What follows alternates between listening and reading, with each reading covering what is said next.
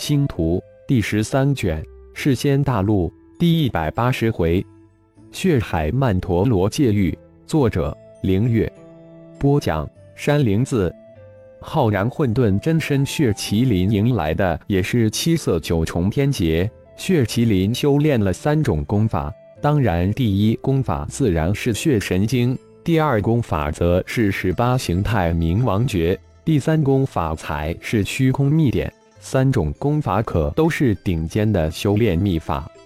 第一道至第三道七色天劫降临时，血麒麟施展出冥王十八形态，如同魔圣一般轻松击碎，然后吸收天雷炼体。而第四道至第六道七色天雷血麒麟，则施展的是虚空秘典中的虚空遁印，生生的死抗了三道天雷。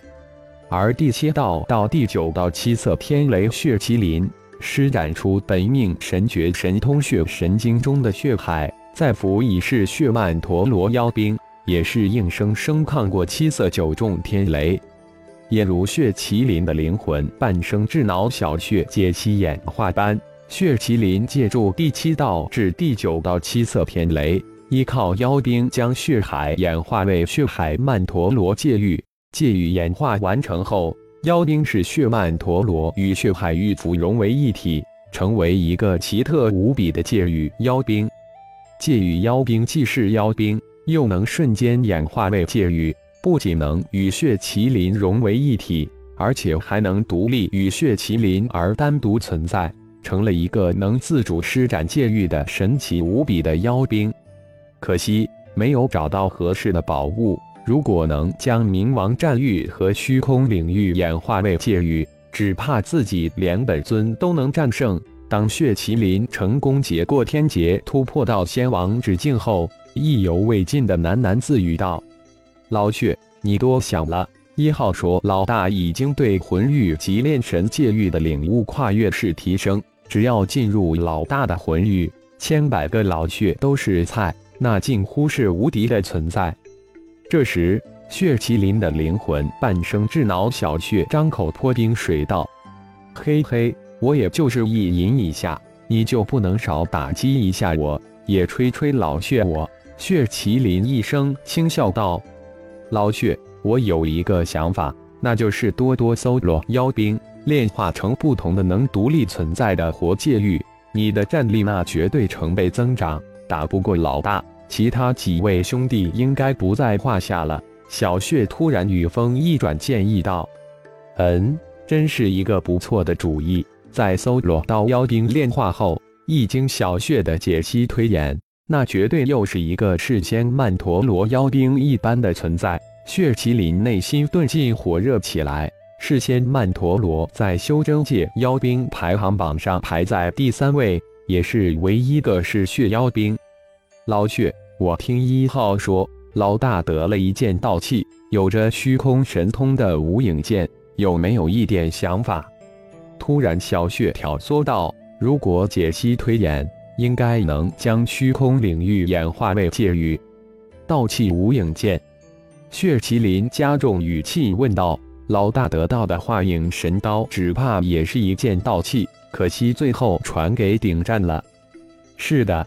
道气无影剑有着穿梭虚空的神通，小雀诱惑道：“剑刀我都没什么兴趣，还是算了吧。如果是魔器或是佛器，我还真有些兴趣。”血麒麟抬头看了看魔圣渡劫的方向，刚才他还是没有感应到魔圣的存在，身形一晃，向耶利亚所在的方向而去。老血，刚才小圣传来消息了。小肾的主人开启了幻魔珠的第二层，可能还需要一段时间才能真正悟透出关。而且小肾可能借助幻魔珠也分析出什么了。小血感应到血麒麟的想法，说道：“嗯，雪儿那边老大已经出手了，无需要魔圣出面。”血麒麟说道：“现在已经突破到仙王之境。”仙王之境小九阶有了太一宇宙众神殿数亿传承弟子的星元力的攻击，达到仙王九阶应该是用不了多少时间。是直接出手，还是依旧在暗处保护耶利亚？现在自己已经突破到仙王之境。血麒麟在疾驰途中思考其中的利弊得失，无论是耶利亚还是匹诺曹，都是老大非常看好的弟子，不能打乱了老大的布局。最后还是决定暗中保护。在快要抵达接近耶利亚五人之时，血麒麟将血海曼陀罗妖兵分离出来，自己化为一滴血融入耶利亚的眉心之处。而妖兵血海曼陀罗则化为一道纹身般的印记，隐藏到匹诺曹的手腕之处。当那一滴血与妖兵附上耶利亚、匹诺曹身上时，两人毫无所叫，但却收到师尊的灵魂传声：“我回来了，长老，事情不太妙啊！魔爪接二连三有人突破仙王之境，我们是否要加快速度？”看押耶利亚二人的一个大螺旋仙向那位大罗金仙的长老建议道：“错，越是诡异，越说明我们赌对了。我原本不太确信，现在我感觉我们对了。虽然陨落了一些家族精英，但如果能回归，离开世间大陆，这一切都是值得。”那位大罗金仙的长老双眼神光直冒。离开世仙大陆是家族几代人的梦想，却不想梦想就要在自己这一代实现了。长老，那是否要通知家主带领族人前来？另一个大螺旋仙的弟子也眼冒金光，一脸希冀地问道：“还不是时候。”大罗金仙的长老向家族的方向看了看，心中一股无名之火升起。如果能成功，这两位家主嫡系也要灭杀了。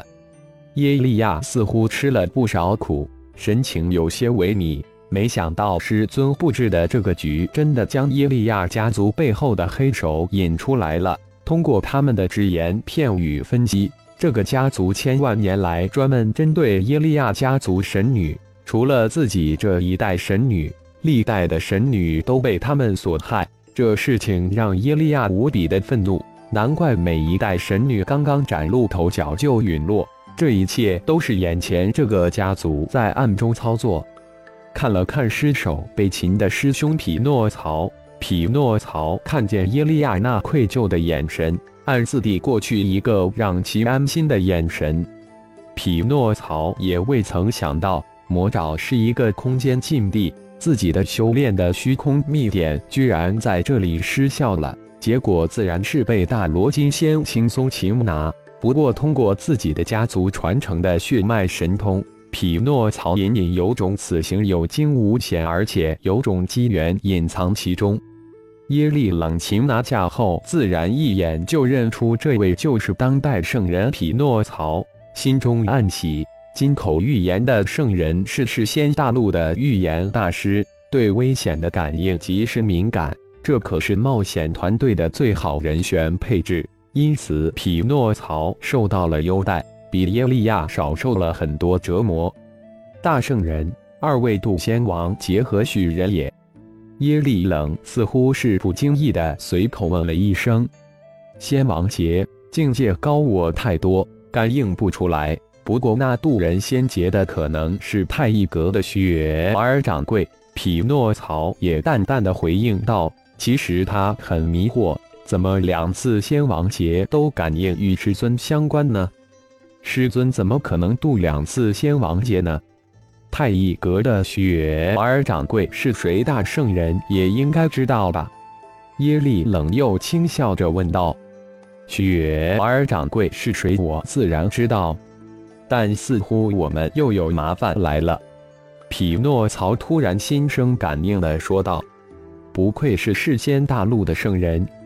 就在这时，一个洪亮的声音从远处传来，震得每一个人都微微颤抖。随着声音响起，一行身背巨剑的六人随即出现在五人的视线之中。魔剑宗，感谢朋友们的收听，更多精彩章节，请听下回分解。